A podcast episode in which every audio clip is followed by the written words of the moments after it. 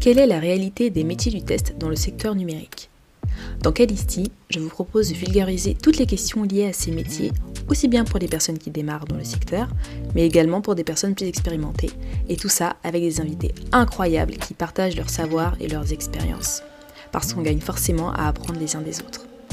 Je m'appelle Nankeda, actuellement test lead dans une entreprise du service numérique, et je vous souhaite une excellente écoute.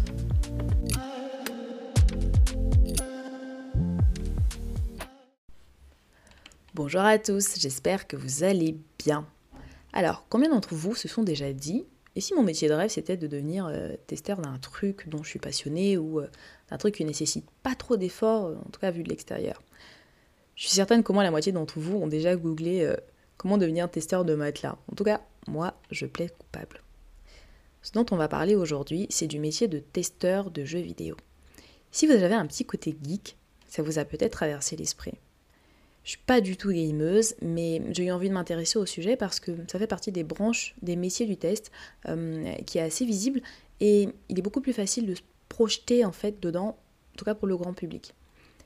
L'industrie du jeu vidéo représente un chiffre d'affaires de 5,7 milliards d'euros, en tout cas représenté hein, en 2021 en France. Et ça, c'est d'après une étude de l'INSEE. Ça comprend les logiciels de jeu en eux-mêmes, plus le matériel, les périphériques et la distribution. Au niveau mondial, en comparaison, il faut compter environ 300 milliards de dollars de chiffre d'affaires. Autant dire que c'est clairement un secteur qui génère de l'argent. Et c'est un marché qui est en progression constante, surtout que ces dernières années, on entend beaucoup parler d'e-sport et puis euh, toutes les compétitions euh, nationales et internationales qui sont organisées autour. On a euh, la FIFA e-World Cup, la Gamer Assembly ou encore le Battlefly pour ne citer que. Les influenceurs démocratisent énormément le sujet. Je pense notamment à Squeezie, euh, Gotaga ou encore Dooms. Et puis il ne faut pas oublier qu'on a des téléphones et des consoles qui sont de plus en plus performants. Donc par la force des choses, plus de monde s'intéresse aux jeux vidéo de manière un peu euh, naturelle. Pour que les quelques millions de joueurs journaliers puissent avoir une expérience de jeu qui est optimale, il faut bien sûr des personnes pour tester tout ça. Donc que fait concrètement un testeur quand il travaille sur des jeux vidéo? Déjà, comment est-ce qu'on devient testeur de jeux vidéo? Donc vous avez deux options. Soit vous vous formez dans les métiers du jeu, pour ça, euh, un BTS euh, métier de l'audiovisuel ou un BTS euh, métier du multimédia ou une licence en informatique suffisent. Soit vous le faites de manière un peu empirique, c'est-à-dire que vous êtes gamer, vous apprenez sur le tas. Je suis tombée sur plusieurs vidéos où des testeurs expliquaient qu'on pouvait démarrer dedans sans avoir de background spécifique, mais dans ce cas-là, les prérequis sont d'avoir déjà une bonne culture générale sur le jeu vidéo, parler anglais et bien sûr avoir un esprit d'analyse qui est nécessaire pour n'importe quel métier dans le test. Dans ce cas-là, vous serez plutôt dans une situation d'intérim au départ, le temps de prendre un petit peu d'expertise. Et puis après, comme dans tout métier technique, euh, vous pouvez être amené à faire des tests à la suite ou même pendant que vous passez vos entretiens. Et c'est ce qui va déterminer si vous êtes pris ou pas pour la mission. Ensuite, vous pourrez éventuellement travailler directement euh, dans un studio et dans ce cas-là, euh, sur un, truc qui est plus long terme, type CDI. Alors, comment ça se passe ensuite concrètement au quotidien dans le test? Donc, comme euh, dans tous les métiers du test, encore une fois, faut trouver des bugs, euh, des bugs qui compromettent l'expérience utilisateur. Donc souvent, les QA vont jouer de la manière la plus improbable possible pour pouvoir trouver ces bugs et ensuite produire des rapports de test, envoyer tout ça au développeur ou euh, au product owner ou la personne en charge du projet. Maintenant qu'on a dit tout ça, est-ce que c'est réellement un métier de rêve pour les passionnés de jeux vidéo? Pas de suspense. De ce que j'ai pu lire et voir, c'est clairement pas le cas. Quand on décide de faire d'une passion son métier, on assiste souvent à une désillusion. Ce qu'on faisait avant pour se détendre et puis se faire plaisir devient notre quotidien. Au départ, ça peut être sympa, et puis petit à petit, bah, la notion de plaisir va disparaître parce que l'effort demandé et les enjeux surtout ne sont plus du tout les mêmes. Dans le cadre du jeu vidéo, c'est très particulier et dans le mauvais sens.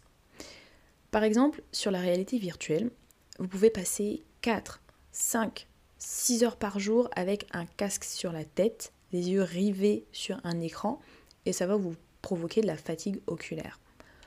Pour rappel, les constructeurs de casques de réalité augmentée recommandent un usage journalier de maximum une heure par jour. le salaire n'est pas à la hauteur de l'effort qui est fourni. Donc souvent, euh, vous serez payé au SMIC, sans compter que, à moins d'être dans un studio de production en CDI, euh, vous allez être amené à être sur des missions courtes et vous devrez souvent travailler avec plusieurs studios. Donc ça, ça augmente les charges de travail, mais ça apporte aussi une forme de précarité.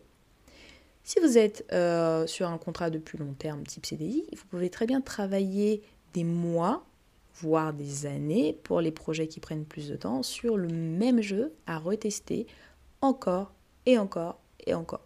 Au-delà de ça, il y a eu quelques scandales dernièrement sur euh, le machisme et le sexisme qui règnent dans le secteur. Donc ça va du harcèlement sexuel chez Ubisoft et Quantic Dream, euh, les cas de burn-out chez Rockstar Games, où certains employés euh, pouvaient travailler jusqu'à 100 heures par semaine, le licenciement de masse chez Blizzard Activision, alors que l'entreprise déclarait 2 milliards de dollars de bénéfices, etc., etc. Bien sûr, aucune industrie n'est parfaite, et on peut trouver des cas de harcèlement ailleurs, mais on dirait que le volume de dysfonctionnement est particulièrement important dans le secteur du jeu vidéo. Tout ça mis bout à bout, moi j'arrive à la conclusion que testeur de jeux vidéo, c'est clairement pas un métier de rêve en fait. Faut que l'industrie adresse les problèmes qui lui sont reprochés, fasse en sorte d'améliorer toutes les conditions de travail, mais pas uniquement en France, parce que ça, ce sont des problématiques qui sont mondiale. Le cas des 100 euh, heures euh, de, travail par semaine, euh, apparemment, c'est une pratique qui est, qui est, assez récurrente en fait dans beaucoup d'entreprises parce qu'il y a ce qu'on appelle des coups de feu. Il y a un nom très spécifique pour ça d'ailleurs, je ne l'ai pas retrouvé. Où en fait, il faut y aller, faut y aller, que ce soit dans la partie test ou dans la partie développement. Tout ça, ce n'est que mon avis personnel. Et vraiment, j'aurais aimé avoir quelqu'un qui travaille euh, pour pouvoir en discuter plus longuement et éventuellement débattre. Parce qu'il y a forcément des choses qu'on voit de l'intérieur qu'on ne voit pas de l'extérieur. Donc si vous avez autour de vous quelqu'un qui bosse dans le jeu vidéo, surtout dans la partie test, envoyez-moi son contact, je serais ravie de faire un épisode avec elle. Voilà, c'est tout pour cette semaine. Comme d'habitude, on continue d'en discuter sur mes réseaux sociaux et je serais vraiment curieuse de connaître vos avis sur la question. Si vous avez aimé ce que vous avez entendu, parlez-en autour de vous. C'est le bouche à oreille qui permet de faire connaître un podcast. C'est un métier qui mérite d'avoir plus de visibilité, selon moi, et vous pouvez m'aider justement à le faire connaître. N'oubliez pas de vous abonner au podcast et laissez-moi une petite note sur Apple Podcast, 5 sur 5 de préférence. Et puis, euh, on se retrouve la semaine prochaine. Et d'ici là, portez-vous bien